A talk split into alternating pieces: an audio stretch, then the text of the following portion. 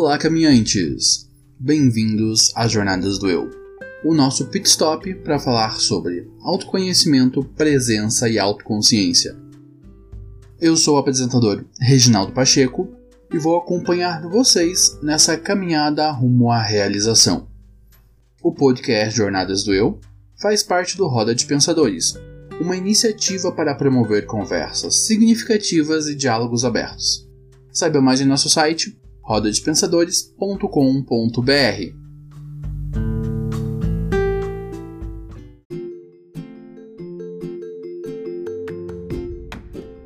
Caminhantes, eu quero fazer um convite a vocês, o de me ajudar a impactar mais pessoas e alcançar um público maior. Nossa proposta é apresentar um conteúdo introdutório sobre autoconhecimento com qualidade. Todas as semanas trazemos um novo episódio abordando um tema diferente. O nosso programa é pensado para ter entre 15 e 25 minutos, ideal para quem está começando a ouvir podcast. E você pode ouvir o nosso programa nas principais plataformas de streaming, como o Spotify e o Deezer, e em todos os agregadores de podcast. E se você nos ouve no Spotify, clique em seguir. Se você nos ouve no Deezer, clique no coraçãozinho para favoritar. E se você nos ouve em qualquer outro agregador de podcast, se inscreva. Dessa forma, você ajuda o podcast a se destacar nas plataformas e sempre que lançamos um novo episódio, você fica sabendo. Envie o seu episódio favorito até agora para dois amigos, para que eles possam conhecer o nosso programa e aprender mais sobre autoconhecimento.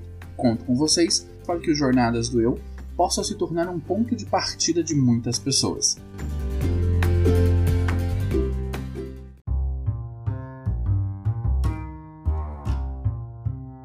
Esse podcast faz parte da campanha Além do Arco-Íris. Procure outros episódios através da hashtag Além do Arco-Íris nas suas redes sociais e ajude a Podosfera a ficar mais colorida.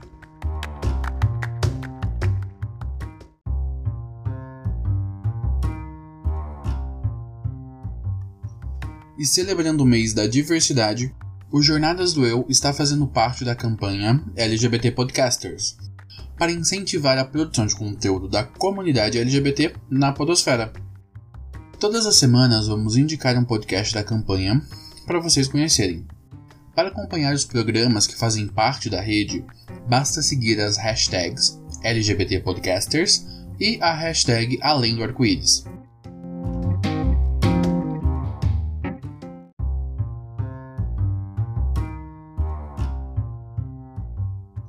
E essa semana vamos conhecer o podcast Juris de o quê?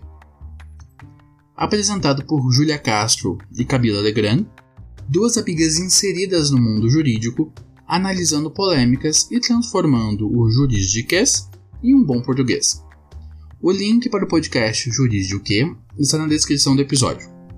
E para saber mais sobre a campanha ou conhecer outros podcasts, acesse lgbtpodcasters.com.br.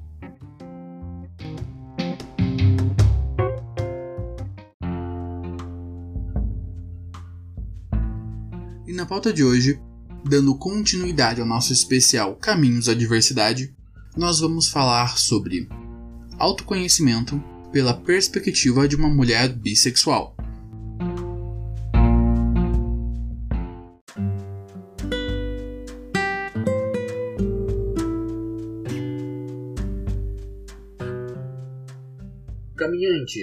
E na pauta dessa semana nós vamos continuar falando sobre sexualidade e autoconhecimento.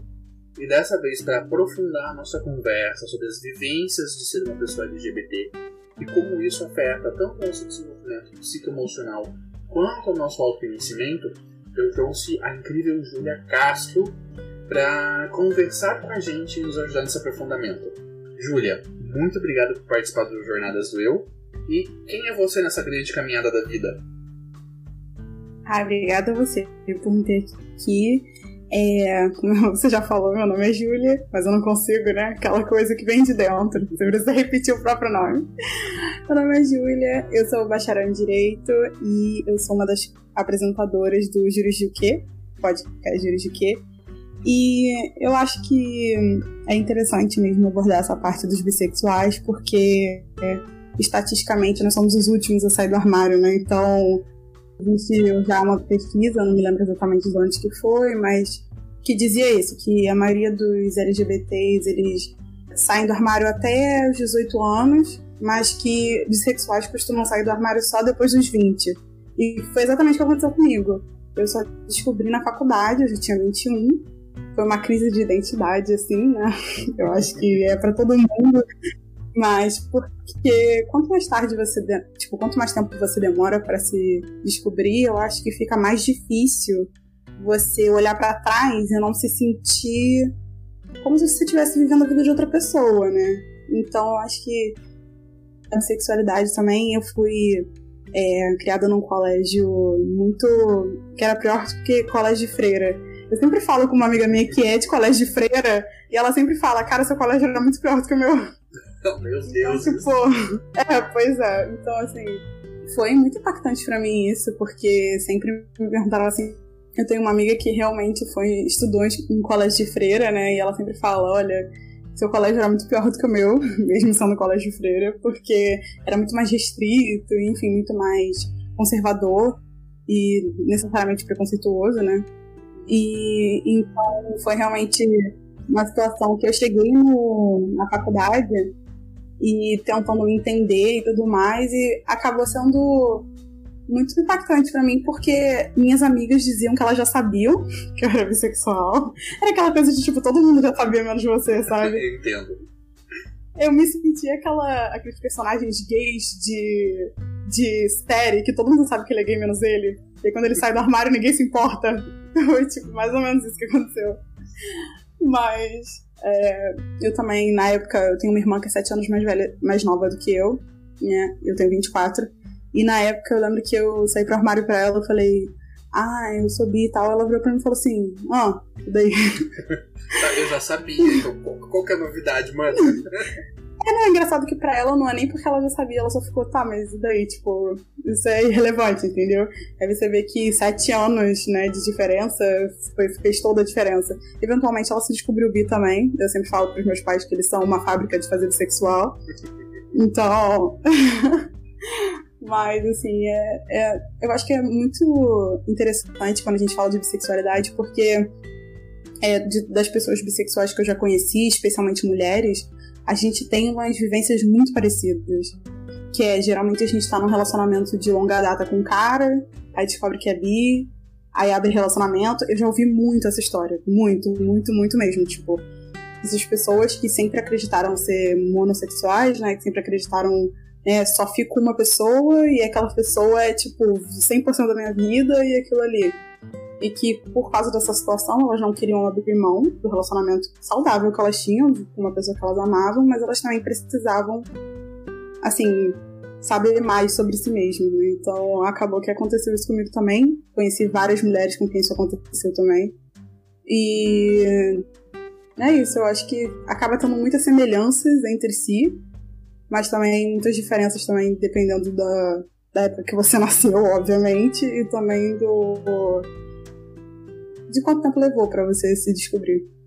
Sim, isso é uma coisa que eu acho legal a gente frisar bem, que normalmente quando nós falamos sobre gays ou lésbicas, né, nós já crescemos com a, a nossa autoimagem já sendo construída para essa orientação. Então, e normalmente nós acabamos saindo do armário mais cedo. E nós passamos aquele período da adolescência, nós passamos a nossa vida já construindo essa autoimagem do homem gay, da mulher lésbica.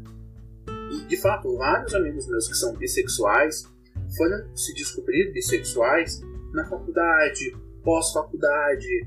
É, eu conheço até um rapaz que já, já tinha passado por todas as fases da vida, né? é, já estava casado, já estava com filhos, e se descobriu bissexual. Dentro de um relacionamento heterossexual que não estava muito feliz, e ele acabou se divorciando e foi descobrir agora essa nova vivência de ser bissexual. Só que isso é uma mudança de padrão muito intensa. Né? Nós, gays ou lésbicas ou héteros, a gente já cresce com uma certa. A gente já sabe que é aquilo. E eu percebo uhum. que vários amigos meus que são bissexuais vivenciam essa mudança do tipo, ok, eu não sou mais isso, ou eu também sou isso, ou, eu deixei de ser isso. Como é que uhum. esses primeiros momentos, a descoberta aí do ok, eu sou muito mais do que eu imaginava ser naquele primeiro momento? Gente, pra mim, quando eu descobri. É, é, chega a ser engraçado o momento que eu descobri, porque eu, eu tô num relacionamento há oito anos. Na época a gente tinha, eu acho que cinco, então já era bastante tempo. E o meu namorado, ele é um homem é, negro heterossexual. E ele era garoto de igreja. então, assim, ele deixou de ser garoto de igreja com o tempo, mas é aquelas coisas que ficam, né? Óbvio, você foi criado daquele jeito e tal. Mas ele nunca foi uma pessoa preconceituosa, nunca mesmo. E então, quando eu descobri, na verdade foi um amigo dele que falou para ele, um amigo dele que eu conheço, que ele virou pra. que ele é gay. E ele virou pra, pra Wallace e falou assim: Anjo, sou namorada bissexual, só não sabe. tipo, então assim, ele também já sabia antes de eu saber, todo mundo já sabia antes de eu saber. Foi uma situação meio. É só meus pais que não sabiam, só era eu e os meus pais, acabou. E meu pai nem que sabia mais ou menos sim, porque quando eu tinha, sei lá, uns 13, ele veio pra mim e perguntou assim: Você não é lésbica, não? Porque você não gosta de usar vestido nem de raspar as pernas. Eu tô pra encontrar uma mulher que gosta de raspar as pernas até hoje, né? Mas. Não existe isso. É, é mito. É, pois é. pois é, mas. Enfim. Então é engraçado também eu voltar nas minhas memórias assim e ver alguns momentos que eu falo, cara, é óbvio, era tão óbvio o tempo todo. Mas na época que eu descobri, me deu muito ressentimento de voltar atrás, entendeu? De tipo, olhar a minha infância e pensar, caramba, eu tive tantas oportunidades de eu me descobrir, eu tive tantas oportunidade de entender que eu era e eu não consegui. Acho que para pessoas bissexuais, a heterossexualidade compulsória, ela é não é pior, mas ela age de uma forma mais convincente. Então, é uma, uma questão que a gente não debate a heterossexualidade compulsória para pessoas bissexuais. A gente debate heterossexualidade compulsória para quem é gay e para quem é lésbica. Então a gente não sabe que a gente está passando por aquilo ali. Eu acho que quando a gente fala dessa questão especificamente, bissexuais não são vistos como vítimas de heterossexualidade compulsória. Nós somos vítimas, nós somos vistos como se a gente também reforçasse essa bissexualidade compulsória, porque existe um debate entre mulheres bissexuais e lésbicas que eu acho que vai durar pro resto da vida, de do tal do privilégio bissexual E eu fico pensando que privilégio é esse, que eu levei quatro anos a mais do que a, o, a, o gay e a lésbica em geral para se descobrir. É, e é uma época muito essencial. A gente está falando de quatro anos que são você crente que você sabe quem você é agora. Então é assim, você tá crente ali aos seus 18, ah, agora eu sou adulta. Agora eu sei quem eu sou, né? agora. Agora eu mando na minha vida. agora eu mando na minha vida. Só que assim, linda, você não sabe nem quem você é ainda. Vamos baixar a bola aí.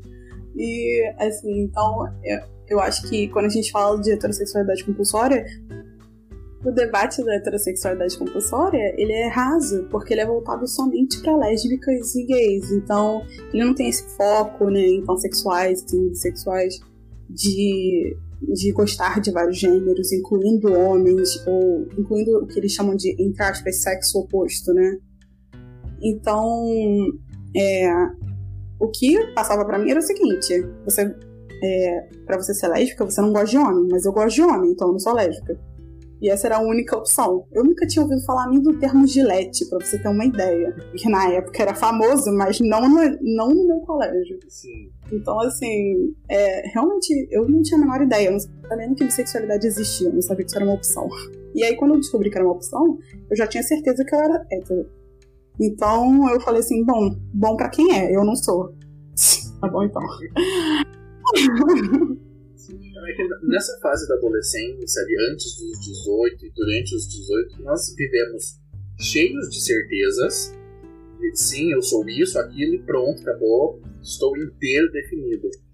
É, e é o momento em que a gente tá, experimenta todas as nossas verdades, né? Então, tipo, no meu caso, sendo um homem gay, durante a adolescência, eu vivenciei toda a minha sexualidade é, expressando isso, expressando tanto a questão é, afetiva quanto a questão sexual.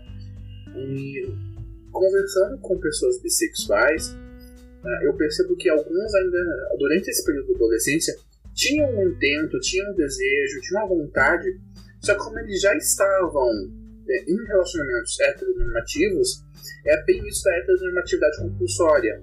Não, não sobravam para eles essa liberdade de ação de poder agir como uma pessoa bissexual.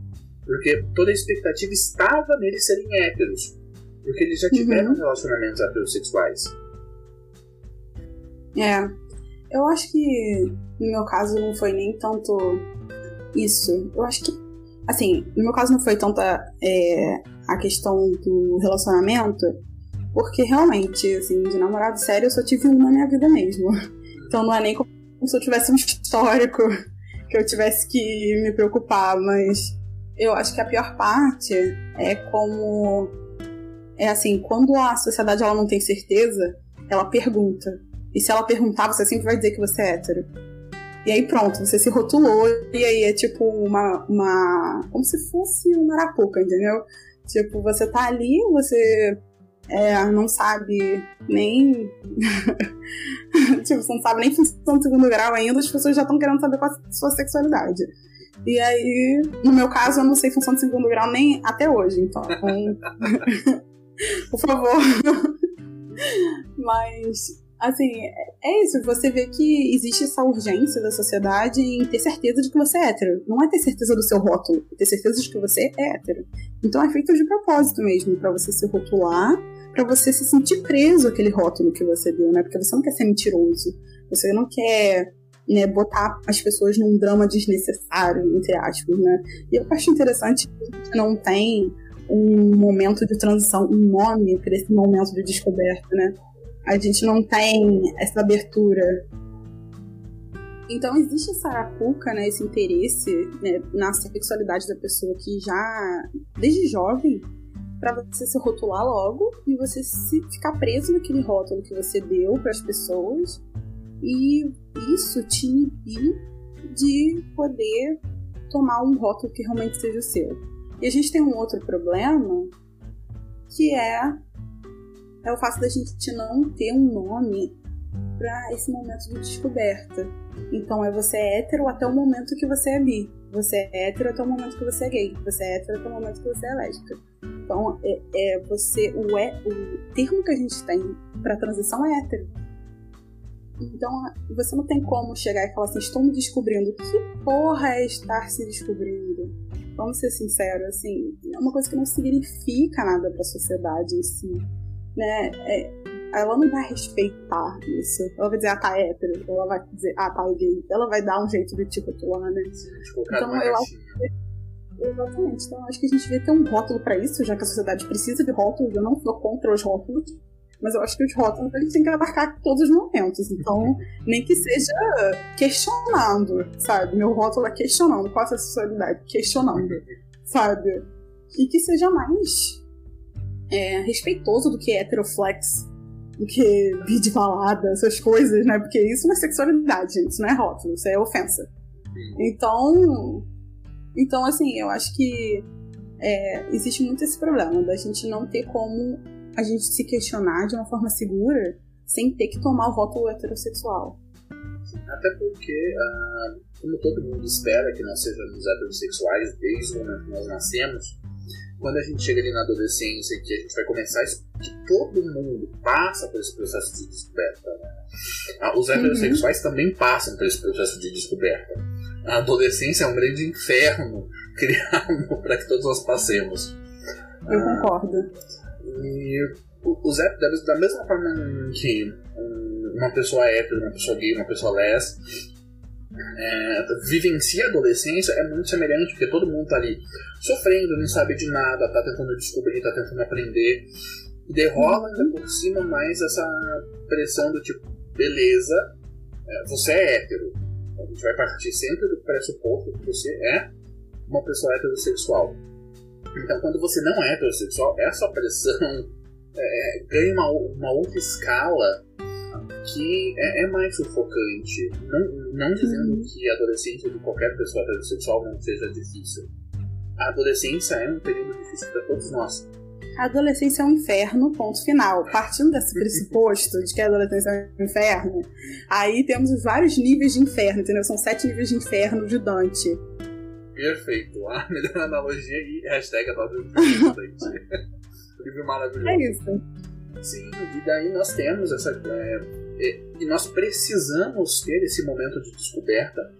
E eu percebo que a, nós, ainda que somos da geração millennium, é, a gente não teve esse período de descoberta. A nossa adolescência ali foi aquele mundo mais conservador antes das da, do mundo das tecnologias de, uhum. da década de 90 para os anos 2000. É, mas eu vejo uh, em muitos adolescentes agora, que estão entrando ali nos seus 12, 14 anos, que entre eles tem uma maior liberdade. Eu acompanho algumas coisas dos meus sobrinhos, é, que estão nessa fase, de filhas de amigos meus que estão nessa fase, até a sua irmã, nesse caso, também está nessa uhum. fase, que tipo, ah, eu sou bissexual. Tá, e daí? Uhum. Eu achei que você ia me contar algo relevante. Então, eu percebo é. que para essa galera que está mais próxima da geração Z, eles começam a inaugurar esse período de transição do tipo, não faço a mínima ideia do que eu sou, não faço a mínima ideia do que eu quero, e tô, tô, tô descobrindo. É, eu acho que quanto. Assim, eu posso falar do que eu tenho em contato, que é a minha irmã. Minha irmã tem 17. É, ela descobriu também, relativamente recente, da sexualidade dela, que ela é bissexual, só que a questão toda é que ela também teve que se rotular e eu vi acontecer. Então, é, ela, mesmo assim, ela passou por essa fase de ter que se rotular, né?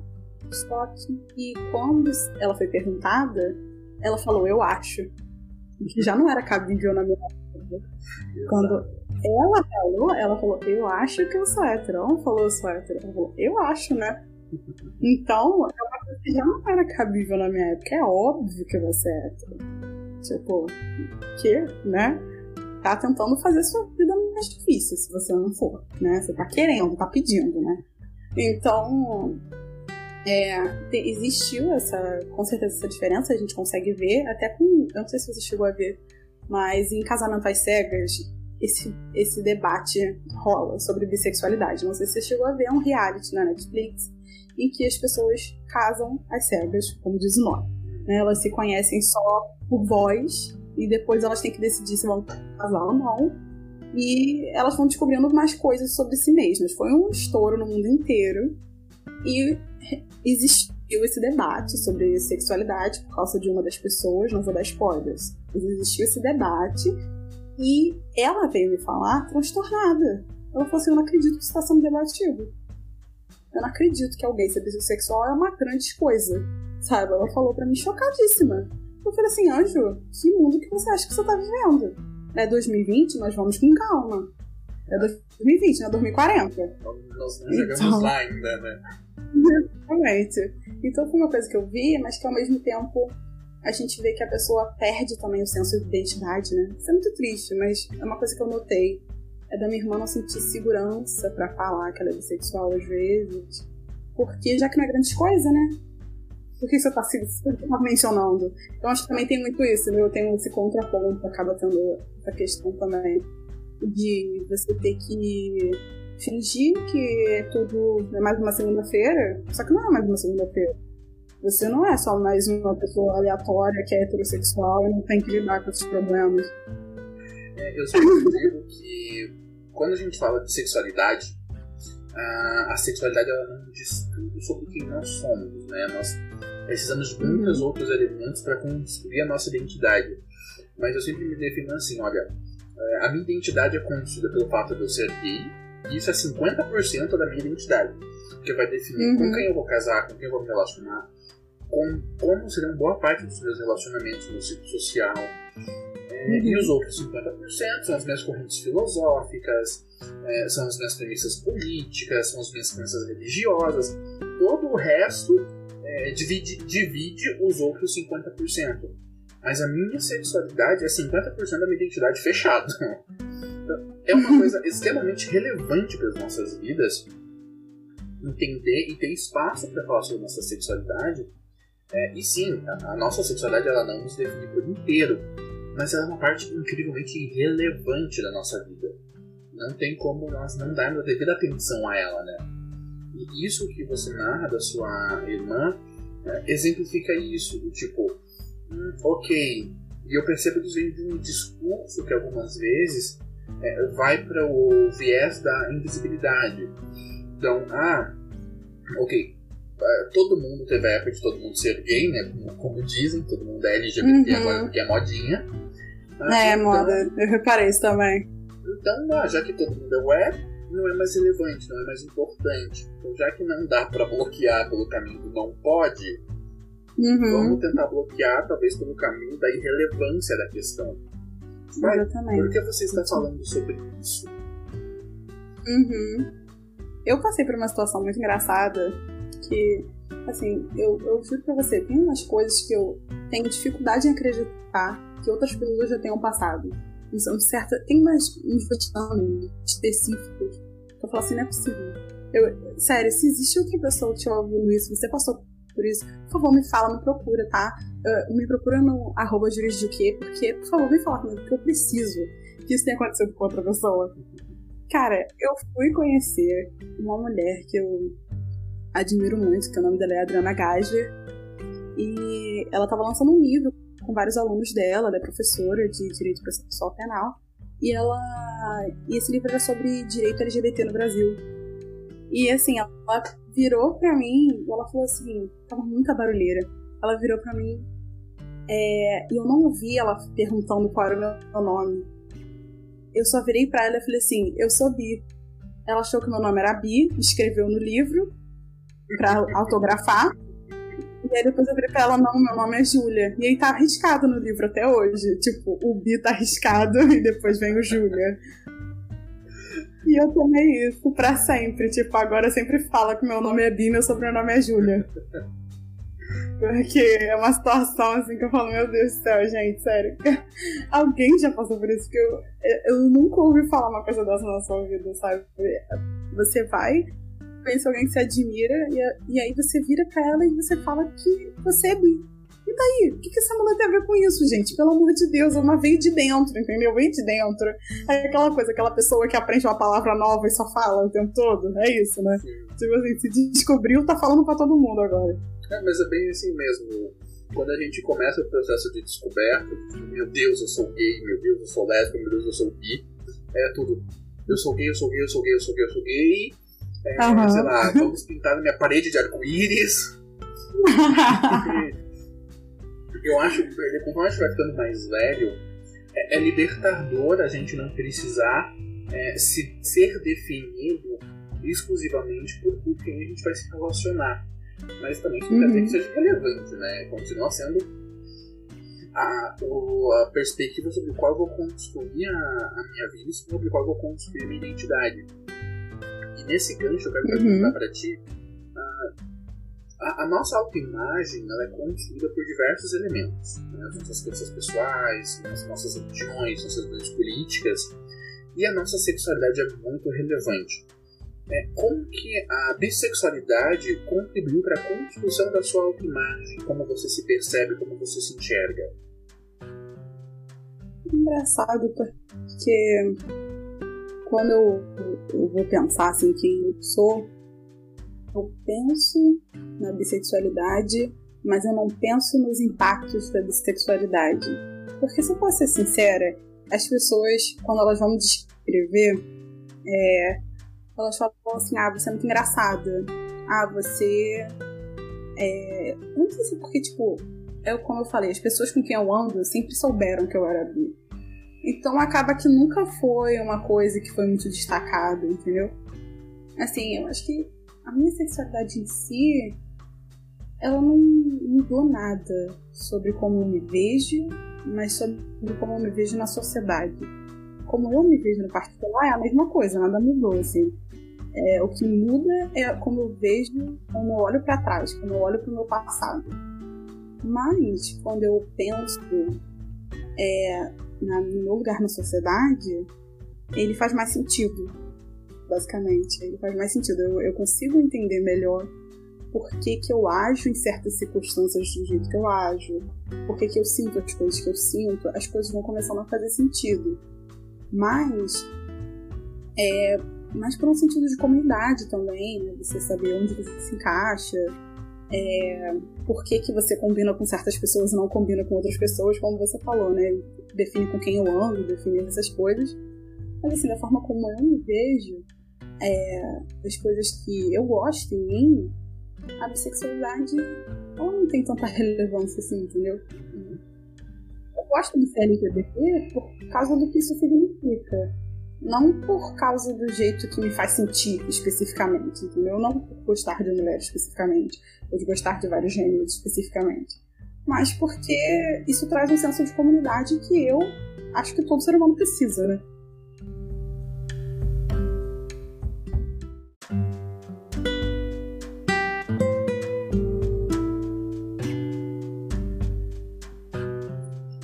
perfeito. Ah, eu tenho alguns projetos paralelos ali nos podcasts que é exatamente sobre isso, sobre fomentar a nossa própria comunidade, né?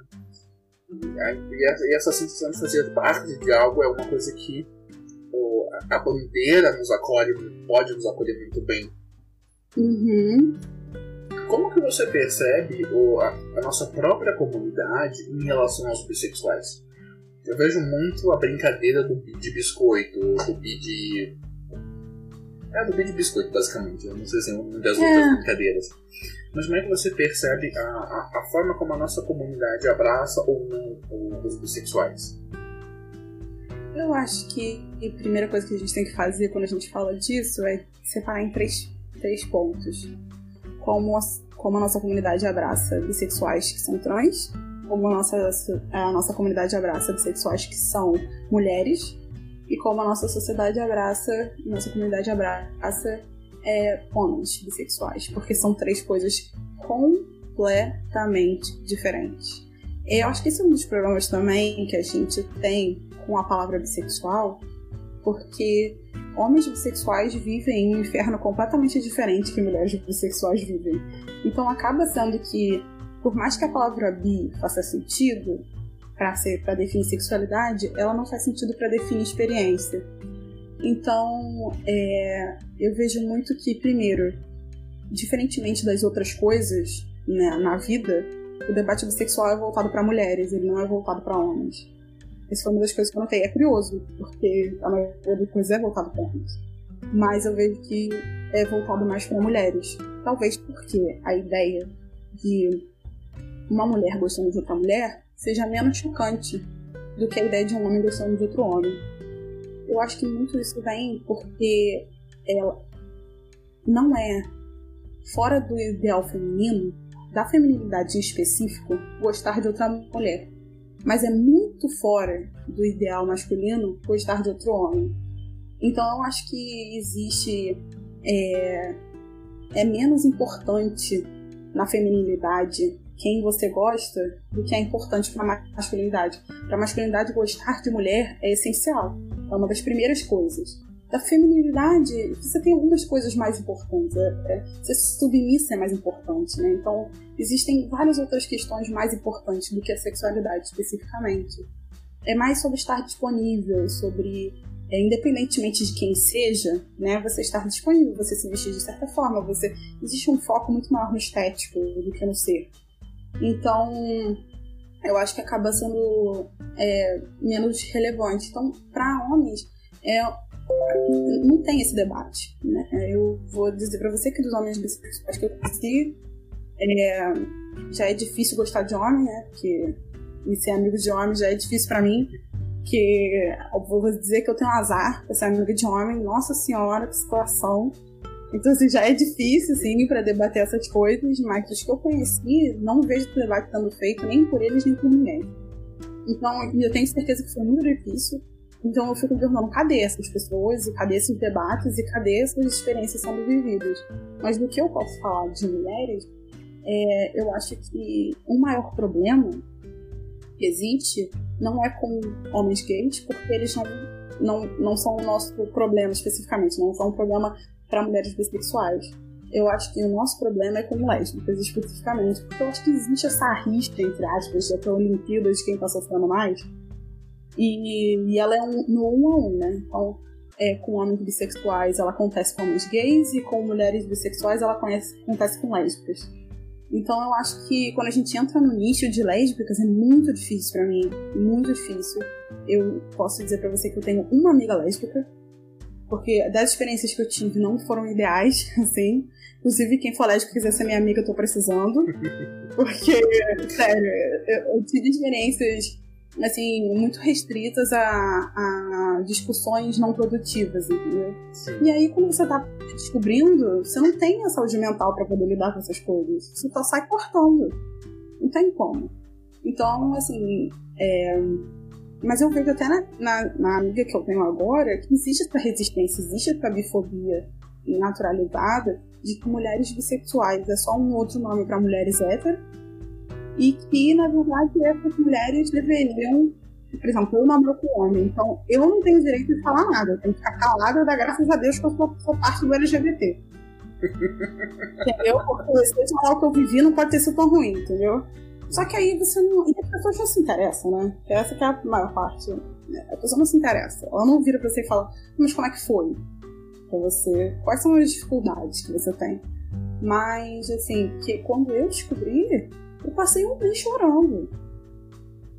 Então, assim, é uma situação muito é, surreal quando você descobre, assim, porque você tá crente que você é alguém que você não é, né?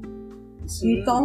É uma inversão total da, mentira. Da, da situação ali, né? Até o dia de hoje eu sou hétero, mas pera, não, oi, como? Hã? Sou bi. Deve ser aquela, a, aquele, aquele meme do. Exatamente.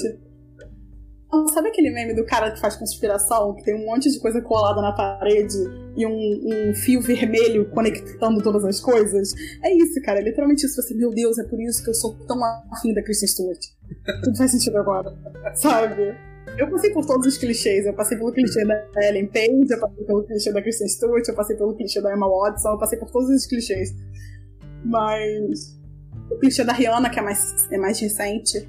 Mas assim é, então, existe muito essa, esse problema na comunidade dessa Olimpíada de sofrimento, em que se ignora completamente transexuais, né? Transexuais não existem, mas para bis existe essa rixa direta, entendeu? Então, é que acontece mais, eu acho, dentro do feminismo radical. Muitas mulheres lésbicas participam do feminismo radical, mas elas não encontram espaço no feminismo interseccional comum. Então, elas falam assim: bom, no feminismo radical eu tô rainha, no feminismo radical, quem manda sou eu. No feminismo radical, quem manda são lésbicas. Então eu vou participar dele, eu vou acreditar em tudo que ele disser. E vai ser isso que eu vou fazer, porque eu não aguento mais sofrer sozinha, não aguento mais sofrer em segundo plano, entendeu? Eu não aguento mais sofrer calada. E eu super entendo isso.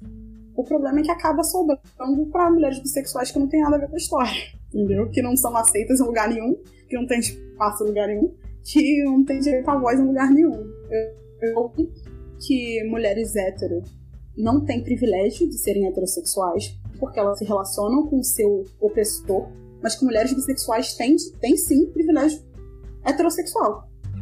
Eu já ouvi essa frase, eu juro pra você, que foi assim, foi um momento que eu virei e falei assim, cara, não dá mais. A gente vai cortar aqui, a gente vai seguir em frente, a gente vai fingir que a gente nunca mais ouviu isso. Só que é difícil você fingir que você nunca ouviu isso, porque é a coisa mais absurda. Então, assim, esse é um, é um uma crença comum. Só ajuda a entender melhor o que diabos vem a ser exatamente o privilégio heterossexual que as mulheres bissexuais detêm. É, é a passi é, é, passabilidade, né? A passabilidade heterossexual que faz com que as pessoas te leiam errado e você tem que sair do armário a cada 15 segundos. Entendeu? É isso aí. Aí o privilégio é esse: é ser lido como heterossexual. Poxa, obrigada. É, é mais Eu passo 21 né? anos. eu passo 21 anos pra descobrir e agora toda esquina que eu viro eu tenho que dizer que eu sou. Maneiro. Não, é uma incrível. né? Tipo, oi, hello. Não, é ótimo.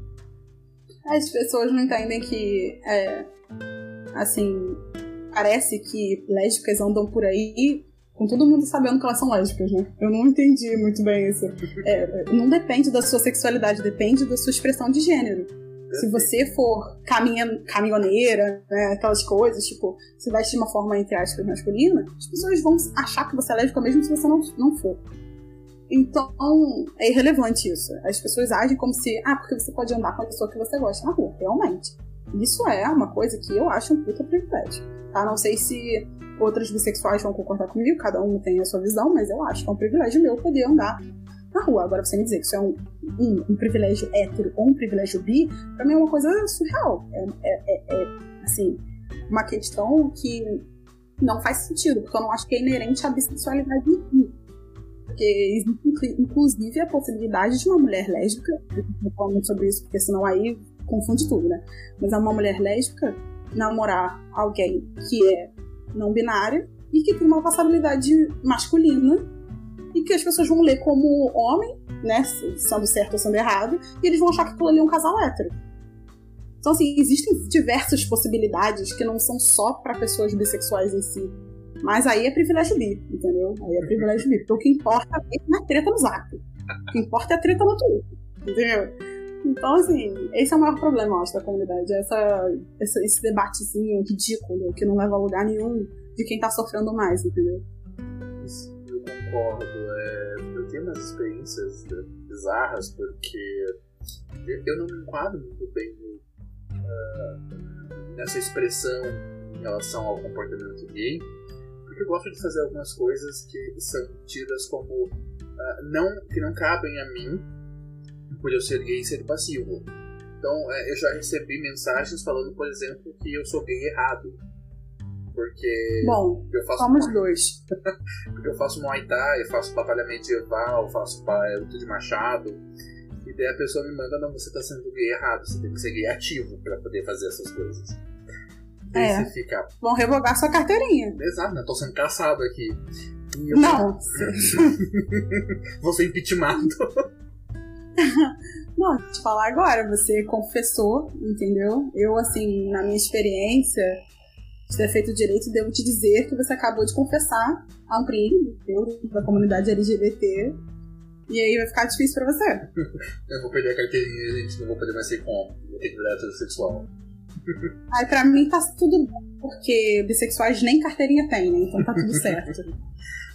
E eu vejo que muito disso vem dessa tentativa de enquadrar todo mundo ou dentro ou fora dessa, dessa ideia de relacionamento cisgênero. Que, tipo, nós temos o estereótipo do homem, o estereótipo da mulher nas relações heterossexuais.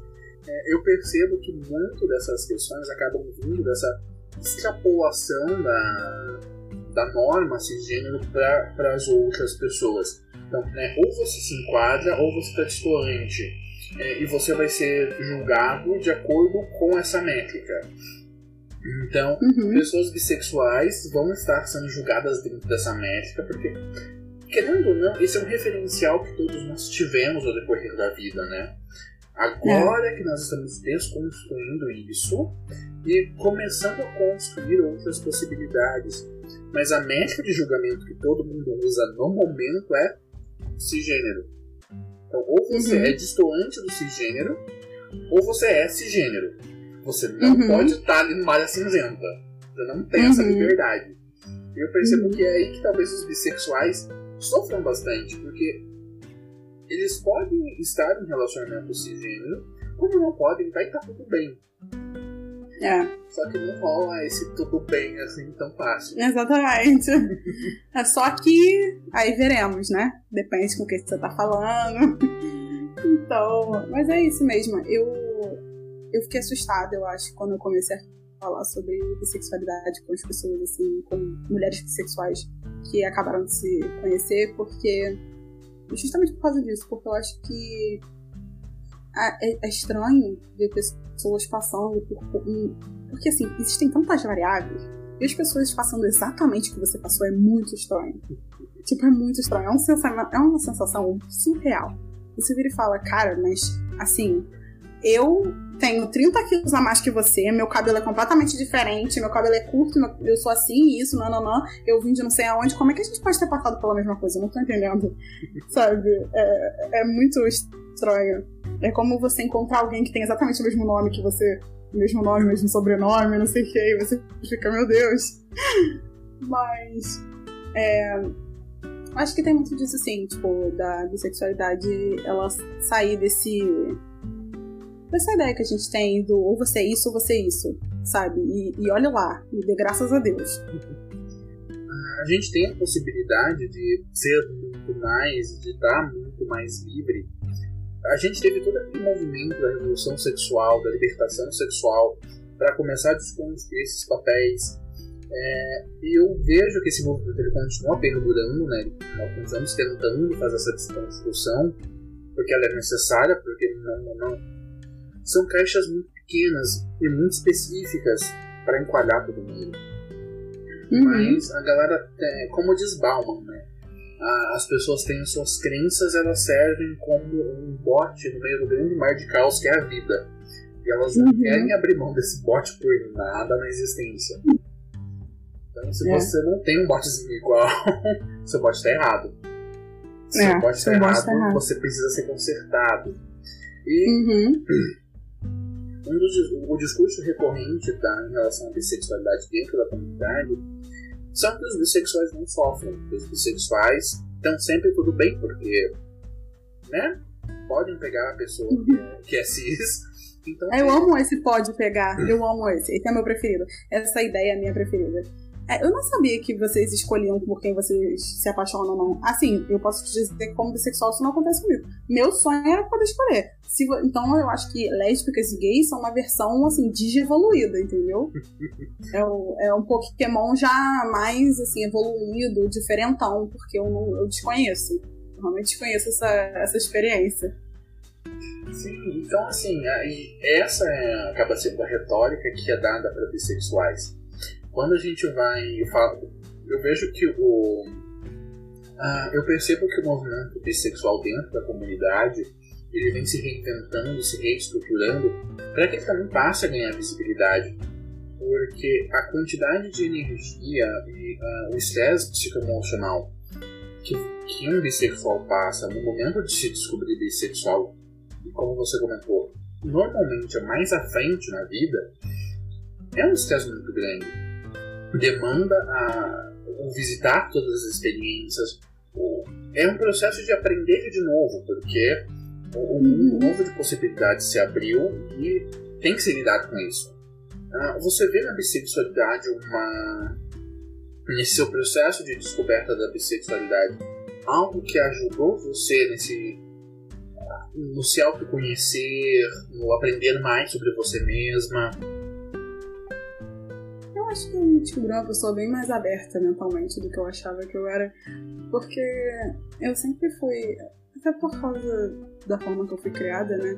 É, tem certo e errado, é isso ou aquilo. Eu sempre fui criada muito 880, meus pais são muito assim. O colégio que eu fui criada era muito assim. Então, eu me descobri uma pessoa muito mais aberta do que eu realmente era. E menos. Eu acho que menos cética. Só um pouquinho, mas menos. Porque. É. Eu tive que ser, eu não tive outra opção. Se eu fosse. Se eu continuasse sendo tão cética quanto eu era antes, eu não ia acreditar na minha própria existência.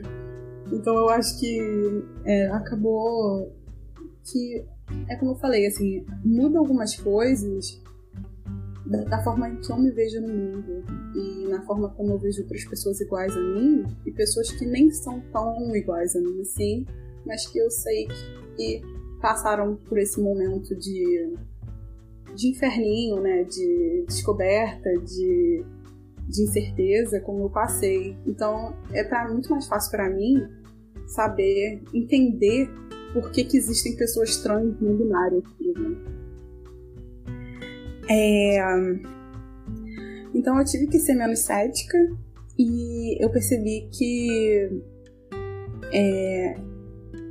isso acabava se estendendo para as pessoas também que eu via passando por coisas parecidas, ainda que não fosse a mesma vivência que a minha. E também porque eu acho que isso me permitiu a vamos dizer assim, entre aspas, acreditar, como se fosse questão de acreditar, né? Mas acreditar e entender em pessoas trans não binárias, por exemplo, do que pessoas monossexuais que eu conheço especificamente, só posso falar daquilo que eu conheço, é lógico. Mas eu vejo que existe mais dificuldade para eles entender essa dualidade, entre aspas, porque também não é dualidade, mas por faltas assim de esse espectro, né? Uhum. Do que é para mim, porque é uma coisa que é inerente à minha própria existência. Então, é, acaba sendo mais fácil para mim projetar essa experiência que eu tive e entender melhor e aí ter a nossa palavra já exausta, né? Exaustiva, que é a empatia. Não aguento mais falar nem ouvir sobre empatia, mas é a única palavra que eu posso usar aqui. Não, olha, eu trabalho, eu, meu trabalho é basicamente empatia. não, não, não. é, sim, eu, é, uma, é uma narrativa bem interessante. Uh, quando a gente vai falar sobre. E a gente vai ter um especial também falando sobre a, a jornada de pessoas trans dentro desse processo do autoconhecimento da autodescoberta. É, porque eu acho que dentro de todas as, todas as siglas, as pessoas trans elas têm uma. É barra. É, assim, é uma barra. Uhum. É uma barra à parte. É, não, uhum. ok, a barra ali é um pouco mais densa uhum. que dá uma perspectiva né, mais profunda em relação à vida. É, eu percebo que todos nós vemos o mundo também pelo filtro da nossa sexualidade, né? São, é, é uma premissa que nós enxergamos o mundo aquilo que nós temos em nós. Então, quando nós olhamos para o mundo com um olhar apreciativo ou não, é, a nossa sexualidade também se expressa nessa visão, nas percepções, nas construções que nós trazemos. Uhum. Eu reparo que, por exemplo, muitas pessoas que são gays ou lésbicas ou monossexuais têm uma dificuldade muito grande em aceitar a existência de pessoas trans exatamente por ser algo que está aparentemente muito deslocado da sua própria realidade. E, e a ideia uhum. de que os bissexuais, é, no seu caso em específico, complexificar sua visão de mundo para entender a existência de outros, outras expressões é muito interessante. E corrobora essa ideia de nós somos muitos, nós somos diferentes, e o mais importante é a gente se acolher, se aceitar uhum. e, e, fazer algo a partir daí. Né? Se acreditar, né? Exato. Se ouvir e se acreditar, porque se for para você ouvir e não acreditar, fica difícil. para que, que a outra pessoa tá falando, né? Eu não entendo isso. Perfeito. Parece aquele professor que pergunta, mas na verdade não quer saber, só quer saber se você vai errar ou se vai acertar a resposta. Essa é a sensação que eu tenho. Bingo, bingo, bingo. É, é, é bem por aí mesmo. E nisso me traz uma, a, a próxima grande questão. É, dentro da comunidade se fala muito que bissexuais não sofrem homofobia. Aparentemente pelo privilégio bissexual.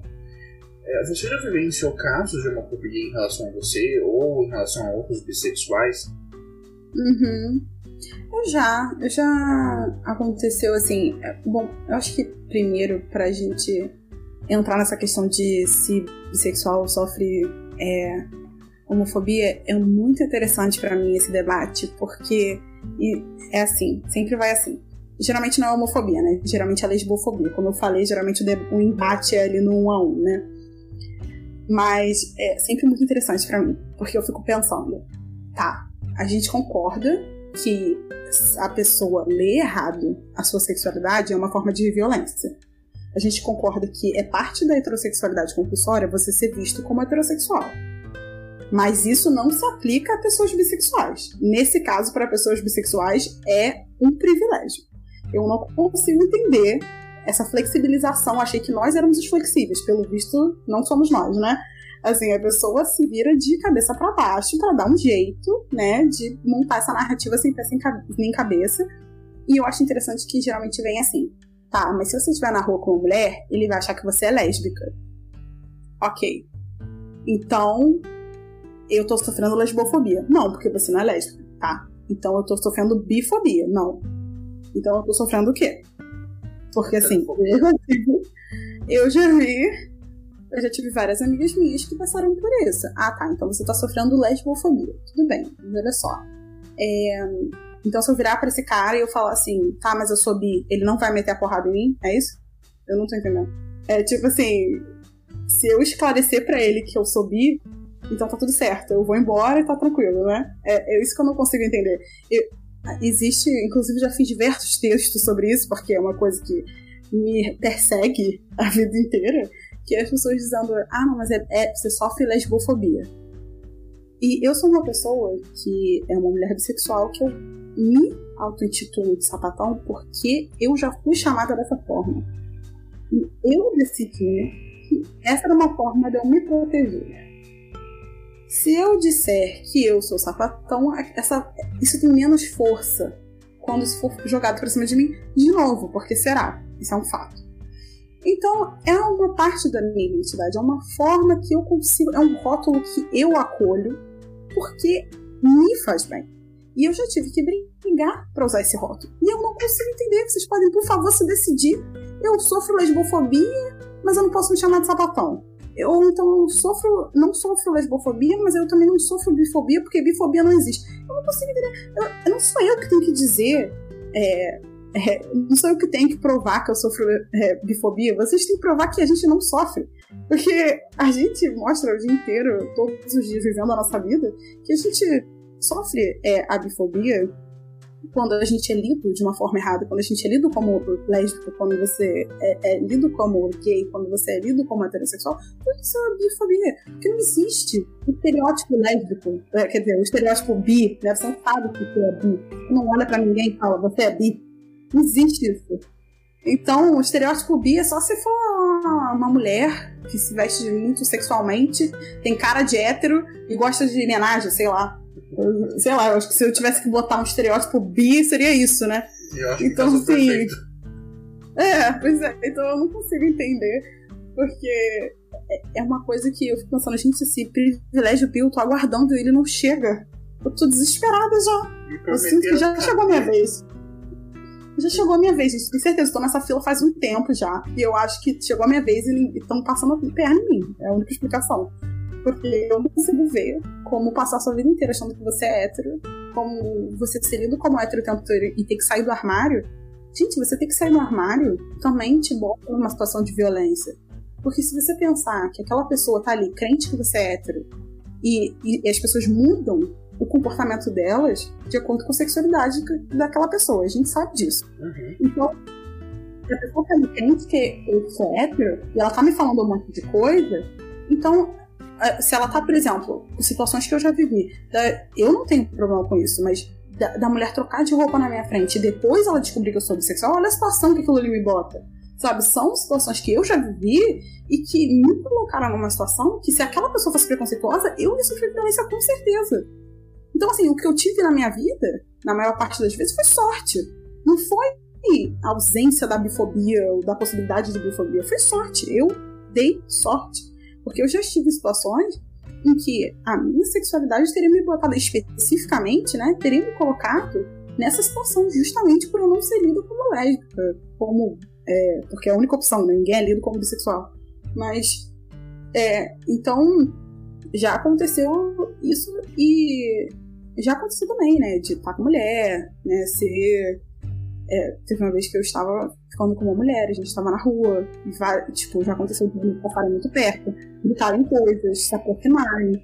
E, tipo, naquela situação, você já não tá 100%, já bebeu, não sei o quê. Então, é, tipo, é aquela coisa, né? A gente, a maioria das pessoas LGBT já viveram isso. Esse momento, né, do estou parada num beco e tem vários homens ou tem várias pessoas preconceituosas, a gente sabe.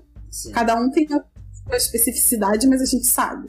Então, assim, para mim dizer que bissexuais não sofrem é, bifobia ou lesbofobia, ou sinceramente, o que vocês quiserem chamar, eu não tô nem aí.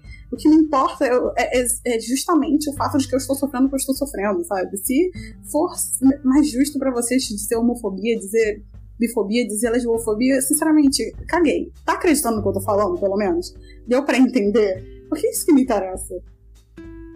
É, todos nós, dentro do, da bandeira, dentro da, das cores, do arco-íris, nós vamos sofrer algum tipo de discriminação, em maior ou menor grau, uh, independente de qual seja a nossa colocação dentro das siglas, né?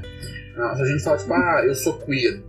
Beleza, queer não é uma coisa que você consiga uh, definir, encaixar e estampar na cara de alguém.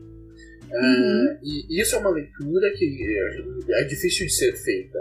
Da mesma forma que, como nós partimos do pressuposto, até nós que somos dentro da comunidade partimos do pressuposto que as pessoas que nós estamos conhecendo são heterossexuais, ah, nós vamos olhar, vamos fazer a leitura e vai ser uma leitura torta. E a partir do momento em que você precisa sair do armário a cada 15 minutos, é basicamente uhum. assim, tá no seu cartão de visita. Oi, eu sou uhum. Julia Castro, sou advogada e bissexual. Não, não, meu nome é Bi, meu sobrenome é Júlia. é isso, porque é uma necessidade de sair do armário. E isso é cansativo, isso é chato, isso é desgastante.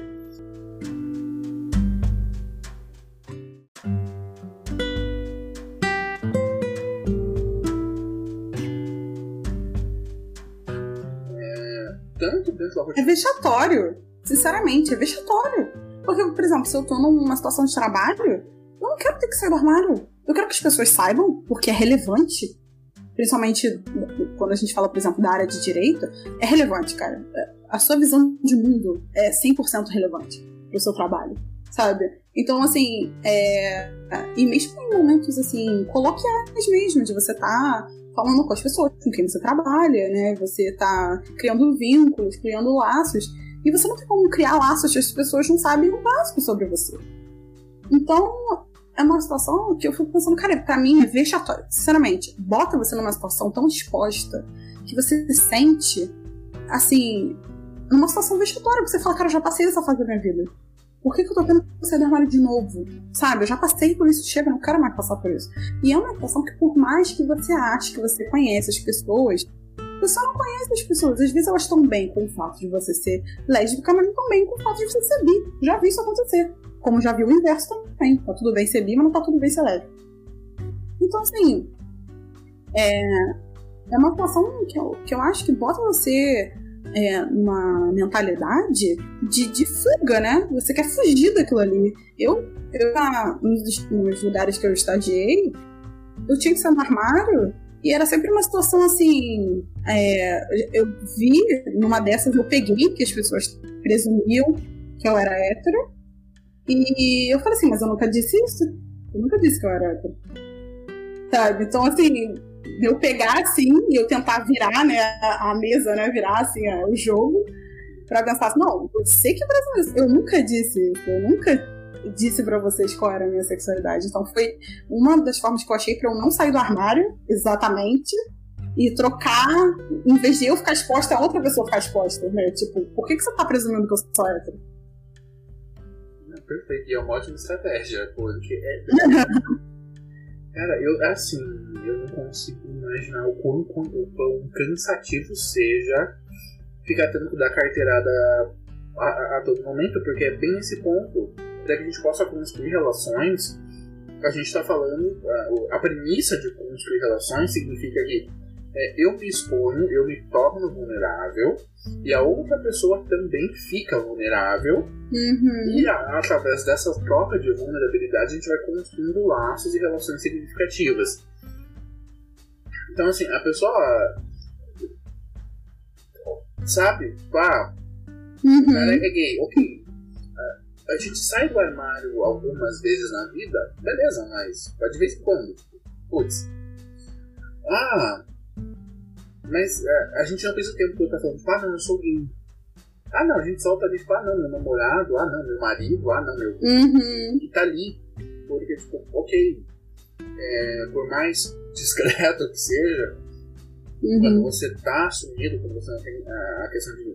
ou a necessidade de ocultar a sua sexualidade por N motivos, é, que também é o caso, é, boa parte das pessoas do social já sabem, as pessoas que vão chegando vão, vão sabendo, e não precisa ficar tipo, oi, eu sou bi, oi, eu sou bi, oi, eu sou bi. Porque as pessoas não fazem essa leitura nem da.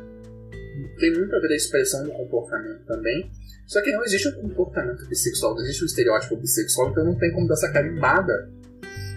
É. Não tem nada que eu possa fazer, assim. É, é meio triste. Assim. Pensando, cara, mas como que eu faço? Eu já vi isso de muitas mulheres falando, como é que eu faço para ficar com mais cara de sapatão? Pelo amor de Deus, eu tenho muita cara de hétero e assim, eu não aguento mais. E só homens me abordam. E eu não sei abordar mulheres, eu não sei nem falar perto de mulher. Eu, eu desaprendo até o abecedário. E assim, não tem como, eu preciso parecer mais sapatão para que as pessoas me abordem. E eu sempre me identifico muito com isso que eu fico pensando, eu nunca fui uma pessoa muito menininha. Eu nunca fui uma mulher muito menininha, assim, de Ai, eu faço a sobrancelha, me depilo toda, eu sou mega submissa, eu não falo palavrão, eu uso maquiagem todo dia, eu tô fazendo dieta a cada três segundos, porque é isso que significa ser mulher, né? Uhum. É isso. Então, mas eu nunca fui assim. E as pessoas sempre souberam disso, sempre me sacanearam por isso, inclusive nos trabalhos e nos estágios, e mesmo assim as pessoas presumiam que eu era hétero. Eu fico pensando assim, gente, mas eu preciso ter um, uma uma placa no meu peito, né, para as pessoas entenderem isso. Porque nem sendo, é, nem negando grande parte da feminilidade, eu consigo ser taxada de alguma coisa que não seja hétero. Qualquer coisa, gente. Pode ser lésbica, qualquer coisa. Faltou Sabe, o problema é que eu. A pochete. Botar no pescoço, né? Que aí não dá pra ignorar. Mas assim. Mas aí, assim, por mais que a pessoa presuma isso, eu viro e falo, ah, mas meu namorado? E pronto. Ah, não, mas aí então é porque ela é hétero, ela só não se cuida mesmo. né? Não é uma expressão de gênero, é descuido. É, é, é, uma situação complexa. É, um... é, é assim, eu posso dizer pra você que a, é por isso que eu falo, a heterossexualidade compulsória ela é muito mais difícil de você quebrar com bissexualidade. Porque com gay ou com lésbica, só o fato de você estar tá namorando é o suficiente para você quebrar a, a, heterossexualidade compulsória, mas nem assim na bissexualidade você consegue. Porque você vai ser visto como heterossexual, provavelmente, se você tiver com, entre aspas, sexo oposto. E nos casos que você não tiver, aí você também é, é assim, heteroflex, né? Você tá passando por uma fase, você, né, tipo assim. sabe, quando eu saí do armário, primeira, minha mãe fez duas perguntas para mim. Um, se era moda para eu poder participar da, da parada LGBT. Tive que explicar para ela que você não precisa ser LGBT para participar da parada LGBT. E a segunda pergunta que ela fez foi: se você pudesse entrar no quarto com Brad Pitt e Angelina Jolie, quem você escolheria? Minha mãe super, né? Normal. Pergunta normal, né? Sua mãe te perguntou isso, não pergunta. Eu espero que tenha, todas as mães tenham perguntado isso, porque é completamente normal, né? E aí eu virei pra ela e falei, Angelina Jolie, óbvio. E ela falou assim, cara, agora você começou a me assustar. tipo, essa é a parte assustadora pra ela, entendeu? Aí, que vamos ser sinceros, gente, pelo amor de Deus, Brad Pitt nem é isso tudo. Aí, tipo, a, a minha mãe depois virou pra mim e falou assim: Pera, você não vai terminar com aula, senão, né? Que é meu namorado. Eu falei: Não, mãe, eu faria isso. Ela, ah, então tá tudo certo. Porque ela já é mega pegada nele, sabe? Porque nessa época tinha feito cinco anos. A minha mãe falou: Olha só, se vocês terminarem, o problema é seu. Ele continua Porque... Exatamente. Então, assim, é, pra mim foi engraçado essa experiência, porque Assim, meu pai, ele soube pela minha mãe, nem sei qual foi a reação, dei essa privacidade a ele, entendeu? E é, sempre agi como sempre agi como se ele sempre soubesse. E é isso. E a minha irmã foi isso, de tipo, tá, mas assim, eu vim aqui pegar uma água e você tá me atrapalhando. tipo, você tá na frente da geladeira, eu posso pegar minha água e ir embora, por favor. Então. É, eu tenho certeza que existem muitas vivências diferentes, é óbvio, mas o que eu mais vejo é isso, é a pessoa se descobrindo nas últimas, assim, nos últimos segundos, sabe, 45 do segundo tempo, pra poder. É, e, e nisso, assim, é engraçado, a pessoa já decidiu a carreira dela, mas ela não descobriu ainda a própria sexualidade. É uma coisa, assim, fora de série. Mas então acho que esse é o maior problema mesmo. A gente, com. É, com a força, né? Quão forte é a heterossexualidade compulsória. a bissexualidade e como é difícil a gente entrar na comunidade LGBT e não ser o tempo todo questionado. Tipo assim, vamos trocar figurinha. Vai lá, quantas vezes você sofreu não sei o que. Vamos trocar figurinha. Tipo assim, prova aí. É tipo assim, seu poser. Você é um poser. Você não sofreu tanto quanto eu sofri. Pois é, você nem teve a sua tia perguntando e os namoradinhos na. e se sentindo constrangida. Não tô entendendo. E aí você quer vir aqui dizer que você é LGBT, aí pelo amor de Deus, sabe?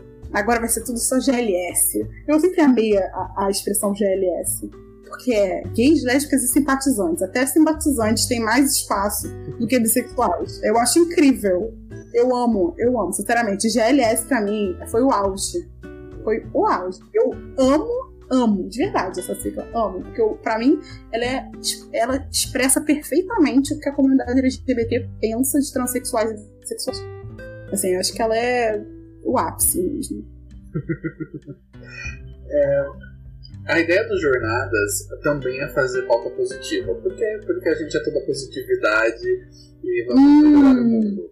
Então, como você acha que dá pra gente construir uma comunidade LGBT mais acolhedora? Eu acho que para ter uma comunidade acolhedora de qualquer coisa, as pessoas têm que estar dispostas a escutar. Eu vi em iniciativas é, é, dos Estados Unidos é, existe um nome para mulheres que gostam de mulher, né? ou para pessoas que se veem como bissexuais e não são homens e que se veem como lésbicas tenham uma, uma, um termo só. Não a junção total, mas você ter um termo guarda-chuva, entendeu?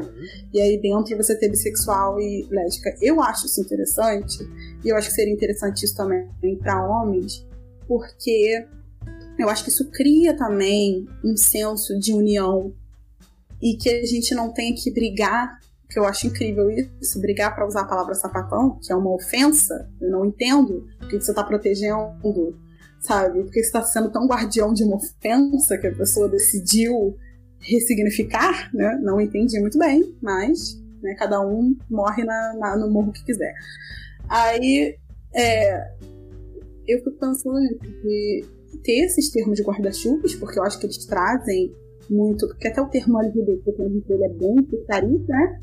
E eu acho interessante porque ele traz visibilidade para várias causas ao mesmo tempo. Mas eu acho que é interessante ter esses termos de guarda-chuva pra gente criar mais união mesmo, pra ter mais essa. brigar mesmo, sabe? É, esses vários setores a se juntarem. E eu já vi iniciativas externas de você literalmente ter grupos em que a, são assim, grupos voltados, por exemplo, o que eu vi especificamente foi transexualidade, transgeneridade, né, na verdade foi transgeneridade. E aí, lá, você podia perguntar o que você quisesse, e tipo, tava tudo bem, ninguém ia surtar, sabe? Surtar causava ban... Você era banido. Tipo assim, não pode surtar. Se você não aguenta, vai em outro grupo. Tipo, aqui a gente vai perguntar de tudo mesmo. E aí as pessoas que quiserem vão responder. Aí era assim, e durante as primeiras horas, somente trans podem falar. Eu achei muito interessante. Porque, primeiro, mostra certeza de quem está falando, né? Você sabe que aquelas pessoas que estão falando são trans sobre assuntos trans.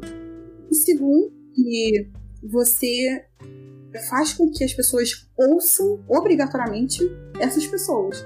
Tipo, obrigatoriamente. Eu sempre acreditei muito nisso. Você quer aprender sobre alguma coisa, você deve ser obrigado a ouvir da pessoa que está sofrendo a violência.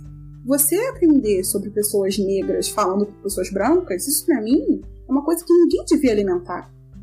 Você, ah tá, você quer saber sobre isso aqui? Tá, tem, tá ótimo. Tem uma youtuber negra que fala sobre isso.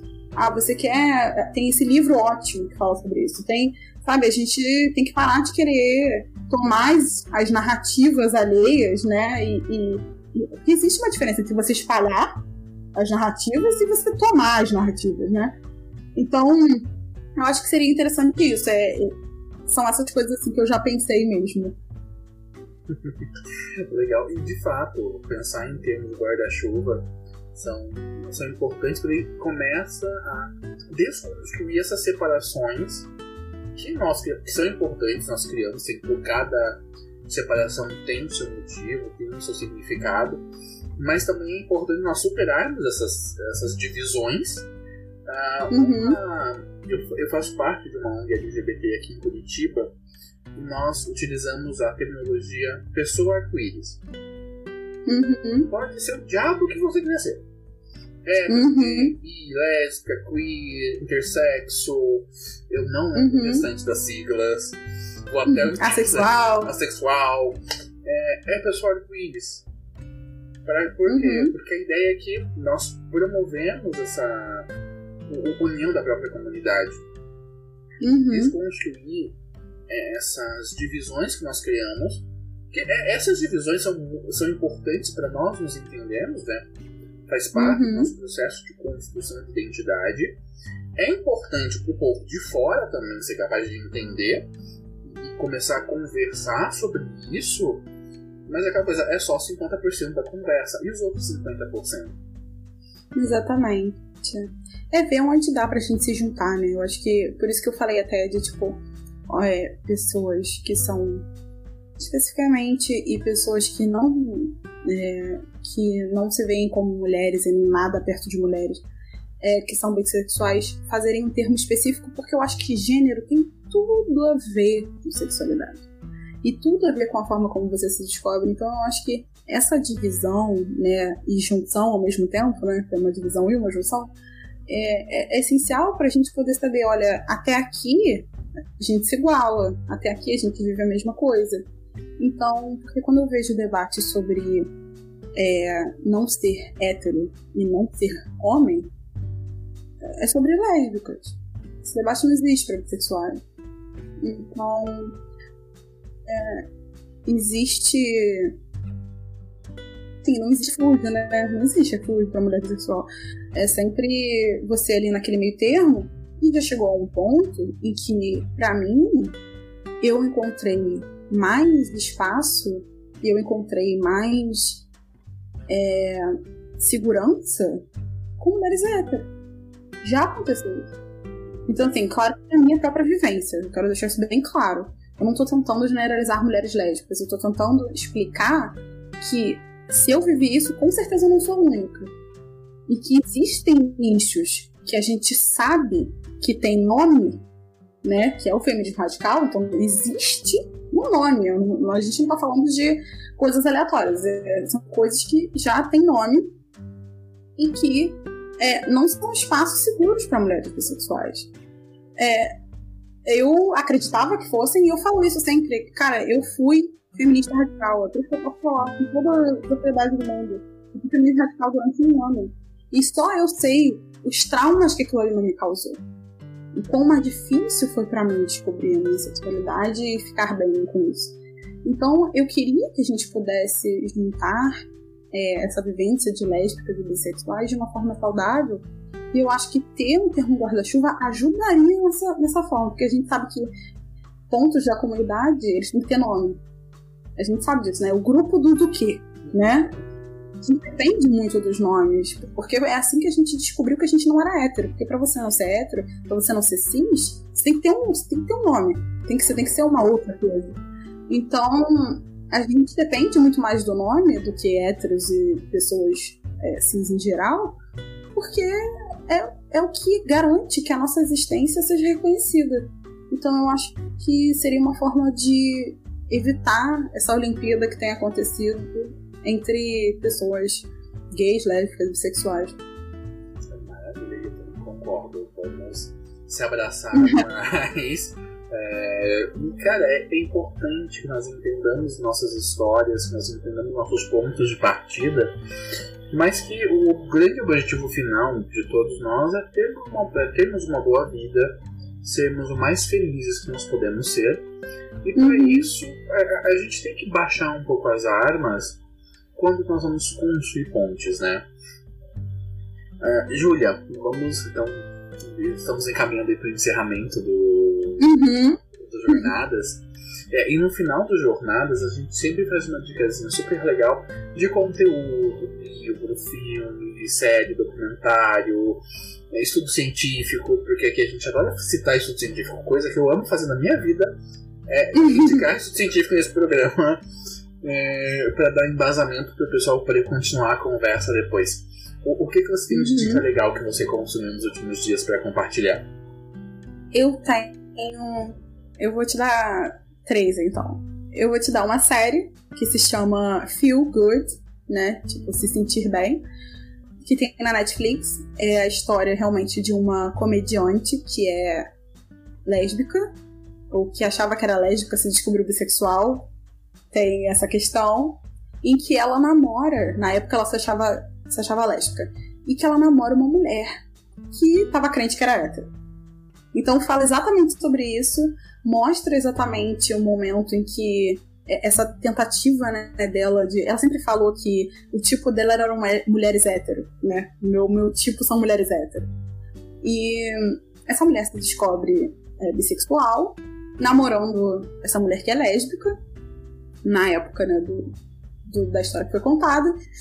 E mostra todo essa, essa, esse problema, né? Porque a família dela é muito conservadora, da mulher que é bissexual muito conservadora, e ela foi criada assim, porque ela, era, ela é professora de, de, de criança, sabe? Tem todo aquele, aquele estereótipo, né? A mulher feminina, professora, de criança, ainda por cima, sabe? Todos aqueles estereótipos de submissão, de mãe, de dessas coisas, né?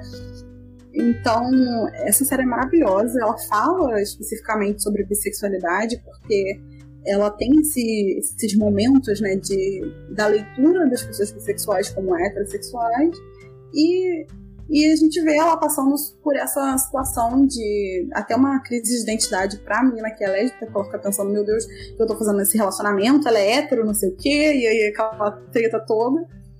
É, essa série é muito boa, ela é muito curta, acho que ela tem seis episódios, oito episódios, tem 20 minutos, é muito rápido, mas é maravilhosa.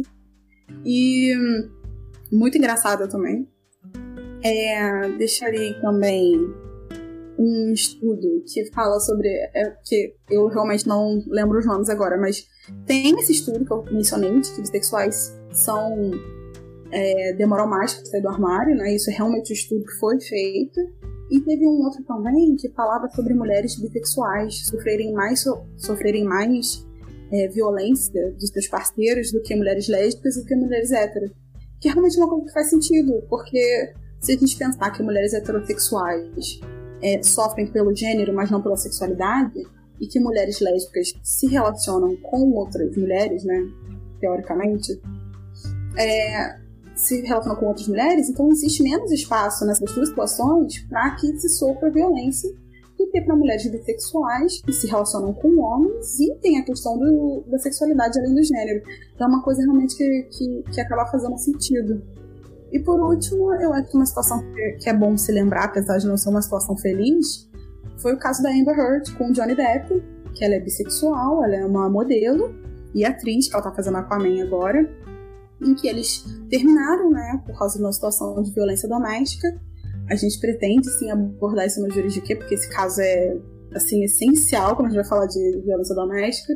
Deu exemplo de todo ruim, tudo horrível que pode acontecer num caso ju judicial. E ele... Existiam umas notícias na época em que falavam que Johnny Depp tinha ciúmes da cara assim, e era amiga próxima da Amber Heard. E as duas são bissexuais, né? Então a gente vê que até em casos famosos a gente vê essa questão que pode inclusive ter agravado a situação dela de violência doméstica. Então acho que ficam essas três, assim, essas três questões, sendo Feel Good a melhor delas e a mais feliz. eu acho que vão ajudar a esclarecer também esse tipo de coisa. Sim, é legal a gente trazer alguma coisa que complemente a conversa para que ajude também o, o ouvinte a trazer para a própria realidade. E uma série eu acho maravilhosa para conseguir fazer essa, essa ponte. Uhum. É, Júlia, então faz o seu jabá, minha amada. Como as Ai, pessoas então. podem encontrar você no mundo? Onde as pessoas podem aprender mais sobre direito? Nos conte como a gente pode encontrar você nesse grande vasto mundo existencial.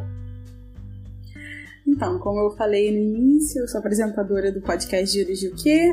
A gente é uma brincadeira, né, com a palavra juridiquês, em que a gente explica coisas que têm termos jurídicos e casos jurídicos que a gente também gosta de chamar de polêmicas, porque a verdade é que são essas. São polêmicas que a gente explica com o linguajar de gente normal, entendeu? Porque a gente gosta, entendeu? Linguagem de gente normal. Aí é, a gente fez isso também no Instagram, arroba. E vocês também podem encontrar no meu Instagram pessoal, que é arroba juliarangel.r. Perfeito. E todos uh, os contatos da Júlia vão estar na descrição do episódio.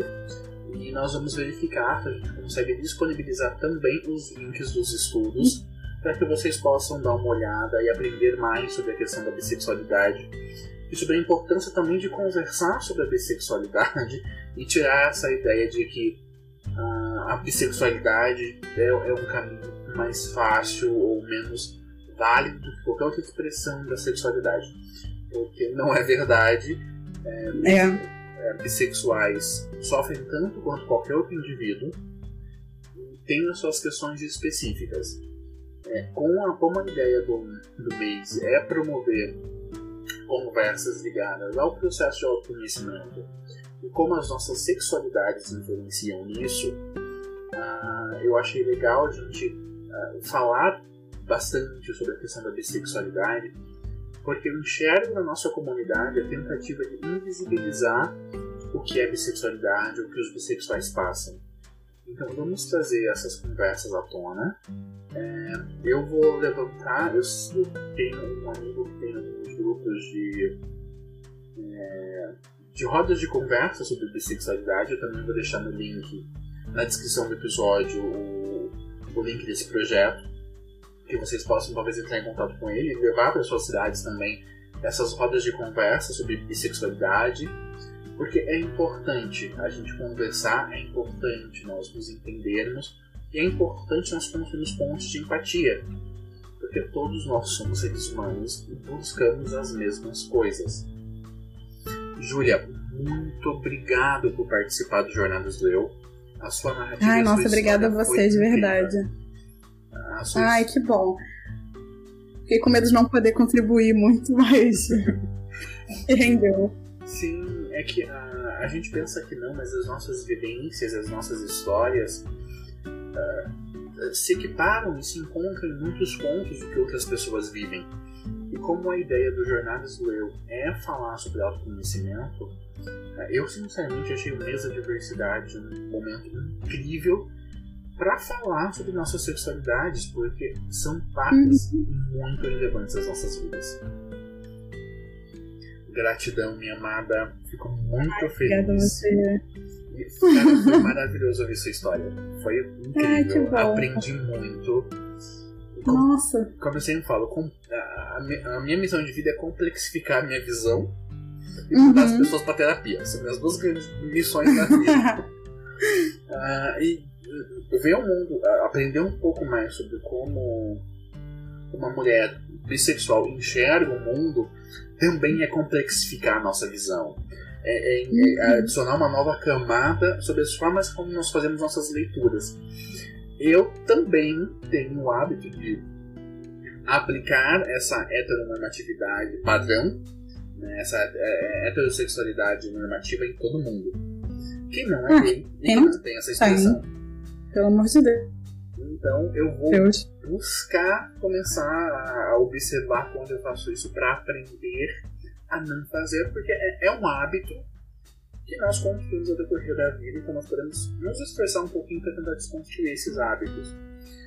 Para que daqui a 20, 30, 40 anos, sinceramente a gente não precise ter uh, nenhuma pessoa tendo que sair do armário a cada 15 minutos, porque se exige isso dela. Uhum. Não se deve. A cada comercial. é isso aí.